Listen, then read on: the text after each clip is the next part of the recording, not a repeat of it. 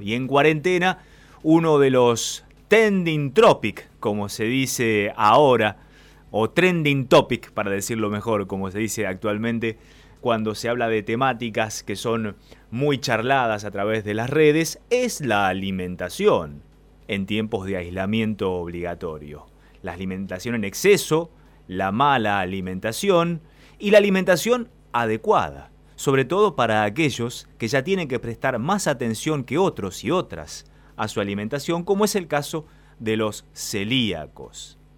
Estamos en contacto con el doctor Eduardo Cueto Rúa, que es una eminencia en la materia, en la celiaquía en la Argentina. ¿Qué tal, doctor Cueto? ¿Cómo le va? Gabriel Prosperi lo saluda. ¿Cómo le va, Gabriel? Un gusto charlar con usted. Bueno, muchas gracias. Dígame. Los celíacos, las celíacas, tienen que prestar más atención en cuarentena ahora con la heladera tan cerca y permanentemente con ellos o tienen que tener los cuidados de siempre?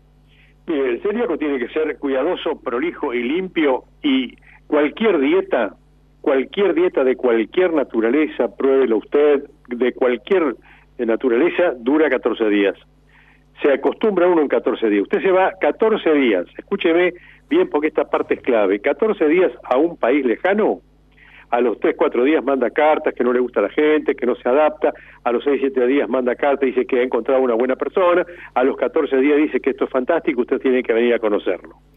Quiere decir que uno tarda 14 días, no solamente en esto, 14 días en olvidarse el cigarrillo, 14 días en aceptar que la madre murió, el día 1 usted tiene una una enorme angustia, este, mire esto, una enorme angustia, ha fallecido un ser querido, le sacan sangre, usted llora, llora, llora un día, llora dos, el primer día se gasta cuatro o cinco pañuelos, el día 10 se gasta un pañuelo, el día 14 sale a caminar.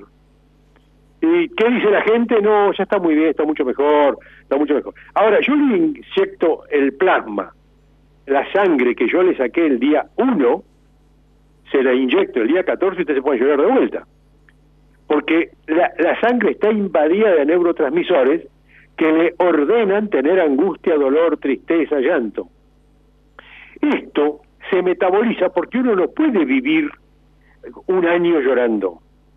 Llora 14 días. Ahora, si usted llora 15, 20, 30, usted tiene que consultar porque la forma en que usted metaboliza la angustia es muy prolongada, no es normal. Entonces, cuando uno indica una dieta de una persona celíaca, que no puede comer nunca más, no puede evitarse prácticamente que la madre ese día tenga angustia. Yo trato de que ese día tenga la menor angustia. Yo le digo, bueno, mire, fantástico, señora, va a tener que hacer la dieta, va a andar 10 puntos su hija, efectivamente celíaco, puede comer lechón adobado, cazuela de marisco, paella valenciana, pollo al horno con papa, frutilla con crema, flan casero, ensalada de fruta, lo que no puede comer es tortas negras. Entonces, cuando la gente escucha eso, el marido la mira y dice, no es tan terrible. Claro, el marido se fue imaginando todos esos manjares. Después la vida no es tan simple. Porque cuando uno va al kiosco, todo lo que tiene son galletitas de trigo. Si usted va a un kiosco y le dice, vengo a decomisar todo lo que tenga trigo, avena, cebada y centeno, al tipo le queda un cigarrillo. Porque le saca todo el kiosco. O el chocolate. E, exactamente, y no sé, y no sé, porque el chocolate para hacerlo crocante porque fíjese que, eh, mire, mire cómo es la industria. Si usted agarra, eh, le da a una persona una miga, una miga, miga de pan, y le pone un sensor en la cabeza, tiene tres, cuatro ondas de estímulo. Pero si usted le pone una tostada, tiene muchas más ondas. Quiere decir que cuando uno mastica algo crocante, algo crocante, la cabeza se estimula. Entonces, ¿qué desarrollaron? Las, las galletitas secas, la, tipo cerealitas. Entonces, cuando usted le ponen una vincha en la cabeza con detectores de emociones, comiendo una cerealita, usted tiene una gran emoción. La cabeza, la cabeza funciona mucho. Y si a la cerealita le agrega partes dulces y partes saladas, usted tiene un orgasmo galletitero. Esto es así.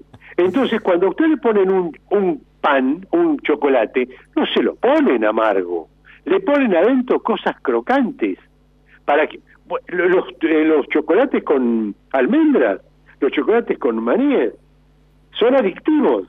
Entonces, el, la adicción en la alimentación está estudiada por gente muy, muy, muy inteligente. Entonces usted entra como Pero más inteligentes tal vez son quienes la producen, ¿no? Pero lógicamente, eh, el tipo dice, lo más grande que se ha logrado en este momento es la galletita Oreo, que tiene partes blandas, partes duras, partes crocantes, partes dulces y partes saladas. Entonces usted se come una Oreo y se tiene que liquidar el paquete. Con azúcar, almidones, sal, pues sí, un veneno lo que está comiendo. Pero le encanta. Y después se toma un mate para limpiar la lengua para comerse otra galletita. Entonces, retomando la pregunta, el paciente celíaco no puede estar el día uno feliz de la vida porque todo lo que lo rodea es trigo. Pero el día 14, si la madre es normal y el padre es normal, y los abuelos o los suegros eh, son normales, eh, el día 14, vuelvo a decirle, hay 484 alimentos para las personas celíacas. ¿Qué quiere decir con perdón, para el mundo. ¿Qué quiere decir con normales? Normales comunes. Si usted una persona, si usted una, se le muere un pariente, usted llora un mes, ¿usted no es normal? Mm. No puede tener un mes de lágrimas. Tiene que llorar un día, después bajar y el día 14 tiene que salir a caminar con los amigos y todo el mundo dice, está mucho mejor. A usted se separa el día 1, se quiere morir y el día 14 sale a tomar un café con los amigos. Ahora, si usted el día 20 está loco, entonces dice, bueno, pues, tendría que hacer terapia, hablar con alguien que lo ayude a superar este momento, porque usted prolonga bastante más de lo que es normal. Esto está estudiado en miles y miles de personas. Entonces, eh, esto es así, yo me refiero a una persona normal que la madre comienza el día uno, la dieta no va a estar con, feliz porque tiene que lavarse las manos, cuidar lo que toca, todo. Después lo hace automáticamente. Ahora pone una cacerola y dice, uy, no, ayer herví los fideos, tengo que lavarla de vuelta, tengo que hervir arroz. Y agarra el cuchillo con el que... Yo, yo, ¿Qué le digo a la gente? Tiene que lavar bien, ser cuidadoso, prolijo y limpio. Porque, escuche esta parte, el celíaco no puede trabajar en la cuadra en la que se fabrica el pan, pero sí puede despachar en la panadería porque el celíaco lo que le hace mal es el trigo, avena, cebada y centeno cuando se contacta con el intestino delgado, con el chinchulín, no cuando lo toca con la mano. Ahora, si ustedes ven que están bajando bolsas de trigo y después se suena la nariz con mocos blancos, es probable que haya eh, partículas de harina de trigo en el, en el aire si ustedes se traen los mocos y vaya trigo. Pero, pero nunca se va a morir respirando esta nube. Porque usted, a usted le hicieron el, diagnóstico el martes, pero el lunes desayunó tostadas, almorzó tallarines, merendó eh, medias lunas y cenó canelones. El martes le hacen la endoscopía, la biopsia y le confirma el diagnóstico. El miércoles se va a morir porque respira eh, trigo en el ambiente porque usó un tenedor que la persona el día anterior eh, pinchó un fideo.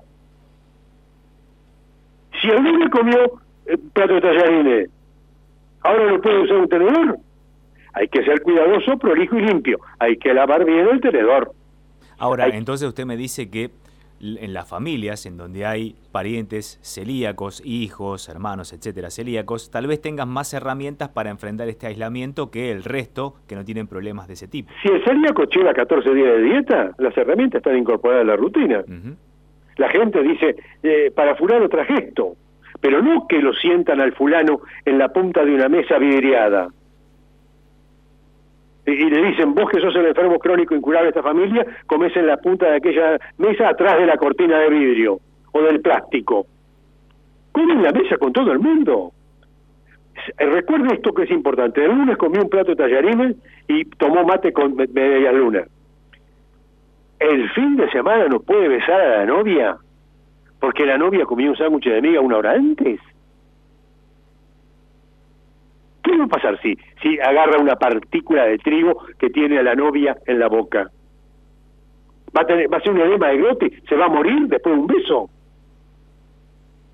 Entonces fíjese ¿qué, ¿por qué yo estoy hablando de este modo y considerado de esta forma? Porque hay gente que quiere cobrar un subsidio por ser celíaco y está presentando la celiaquía como una enfermedad calamitosa. Que no se puede entrar, que tiene, prácticamente, mire, yo he puesto en Facebook una foto de una persona que está tapada, tapada totalmente por el COVID, con gorro, barbijo, vidrio, eh, plástico que le cubre la cara, un buzo como si fuera un, un, buzo, un buzo, un, traje de buzo. Entonces arriba le puse, no es por el COVID, es por el gluten. bueno, esa persona no es normal. Esa persona lo que quiere es que todo el mundo le tenga lástima y que se arregle esa lástima pagándole un subsidio. Tal, es, tal, tan loco es esto que salió una ley que al celíaco hay que pagarle 900 pesos por mes para que coman harinas, y la harina que se come de más se guarda en el traste, se guarda en la panza, se guarda en los rollos. Entonces, dijeron que la ley que había que darle 6 kilos de harina, ninguna persona en el mundo come por mes 6 kilos de harina. Y el problema actual de los celíacos es la obesidad. El celíaco va, va de desnutrido a obeso con harinas. Pero esto, estas harinas, la ley quiere que se las pague la obra social. Entonces, si a usted le hace mal el atún y la obra social le cubre las anchoas, usted no es intolerante al atún, usted tiene una enfermedad porque la obra social tiene el remedio que se llama anchoas. ¿Me entendió? Sí. Entonces, vaya con un con un, una latita de anchoa y pida que Yoma se la cubra. Y después me cuenta a qué altura del cuerpo le dieron el voleo. Eh, Entonces, ah, hay celíacos que quieren que Yoma les pague la harina de arroz, mandioca y maíz. Que la, que la elaboración vale 50 pesos, pero las premezclas valen 800 pesos. Entonces IOMA quiere que le paguen las premezclas. Entonces, a usted le pagan 900 pesos por mes. Si usted es celíaco que sobrevive 70 años, IOMA le ha pagado a usted un Toyota. Multipliquen, ya que están ahí, entre cuando pongan un tema musical, multipliquen 900 pesos por mes por 70 años. Y se compra un Toyota. Entonces, ¿qué piensa IOMA cada vez que ingresa un celíaco? Al cabo de 70 años, a esta persona vamos a tener que pagarle un Toyota. ¿Cómo evitan esto? No ingresándolo a trabajar. Y si usted se va a una prepaga donde tiene que pagar la cuota usted, previendo la enfermedad, cuando dice que es celíaco, le cobran dos mil, tres mil pesos más. Pero dice, pero si viene a gastar nada más que 900, ¿por qué me cobra tres mil pesos más? Y luego, por las dudas. Entonces, eh, se está hablando de la celiaquía como si fuera una enfermedad genética. ¿Qué, este, usted no se imagina el mundo que hay detrás de esto. El sueño de cualquier norteamericano normal, porque esto se, se, prostituye cuando empezaron a aparecer celíacos en Estados Unidos. Se, eh, los, para cualquier, usted se tuerce un tobillo, en todo el mundo le, le dicen qué pena. En Estados Unidos le dice qué oportunidad de venderte una férula. En Estados Unidos la enfermedad es un negocio la dispepsia que nadie sabe qué es y el color irritable que nadie sabe qué es, deja 33 mil millones de dólares, media deuda externa argentina, por año, en medicamentos, en estudios, en análisis, en procedimientos. Quiere decir que eh, una enfermedad que nadie sabe qué es, colon irritable, pues yo puedo conocer un conductor irritable, un, un, un productor irritable, un asistente, un operador irritable, pero un colon, una tripa. Bueno, esto se ha instalado hace muchos años y no se desinstala más porque es un fenomenal, fenomenal negocio. Eduardo, eh, le hago una consulta. Déjeme que termine esto. Los, cuando aparecieron los celíacos en Estados Unidos, el sueño de los médicos investigadores que son dueños de laboratorios, cosa que acá está prohibida, es medicarlos. Y para medicarlos tienen que empezar cambiando la definición de intolerancia alimentaria que remite con la dieta a enfermedad crónica sistémica autoinmune multiorgánica de denuncia obligatoria de carácter persistente, incurable. Eduardo, le hago esta consulta, ya se nos termina el programa, a ver si me la puede contestar cortita y al pie, como se dice en el fútbol. Venga. Yo tengo a mi hijo, le noto que para preguntarme si es celíaco o no. Si es su hijo chiquito, probablemente tenga diarrea, desnutrición y distensión, 3D. Si su hijo está en edad escolar, probablemente se ha hecho caca muchas veces y el cuerpo ha tenido que elegir entre vivir y crecer. Y ha elegido vivir a costa de crecer. Quiere decir que su hijo es peticito comparado con la altura suya y la altura de su mujer. Si es un adolescente va a tener el no va a poder no va a tener nafta para practicar deportes y si es mujer va a tener su su primera menstruación tardíamente. Y si es un adulto joven va a tener cansancio y potencia y si es una mujer va a tener abortos recurrentes. ¿Podemos vivir sin saber que somos celíacos y lo Mal, Mal, hay personas que son totalmente asintomáticas y ni se enteran que fueron celíacos porque hay, hay personas que tienen el COVID y no tienen ni fiebre. Sí y hay personas que se mueren. Y sí que cada uno responde con lo que tiene. Hay personas que nacen, crecen, se reproducen y mueren sin haber tenido nunca nada y fueron celíacas. Pero hay personas que se enteran que son celíacos a los 50 años después de haber tenido seis abortos y no haber podido tener ningún hijo. Hay chicos que miden un metro sesenta con un padre de un metro ochenta y cuatro y una madre de un metro setenta y cinco.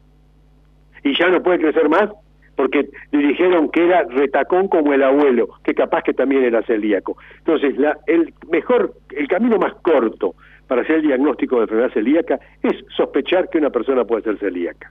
Tanto es así que yo creo que se, se solucionaría el problema del diagnóstico oculto tardío si se hiciera, en vez de darle harina a los gordos, harina premezcla permitida a los gordos, hacer un examen a toda la población a los tres años a los 13 años antes del desarrollo puberal y a los 23 años antes de quedarse embarazada las personas. Eduardo, muchísimas gracias por estar con nosotros. Ha sido una lección de política sanitaria, de celiaquía y de vida. Así que muchas gracias, doctor Eduardo Cueto Ruda, por estar con nosotros en Próspera Mañana. A ustedes que la pasen bien. Gracias.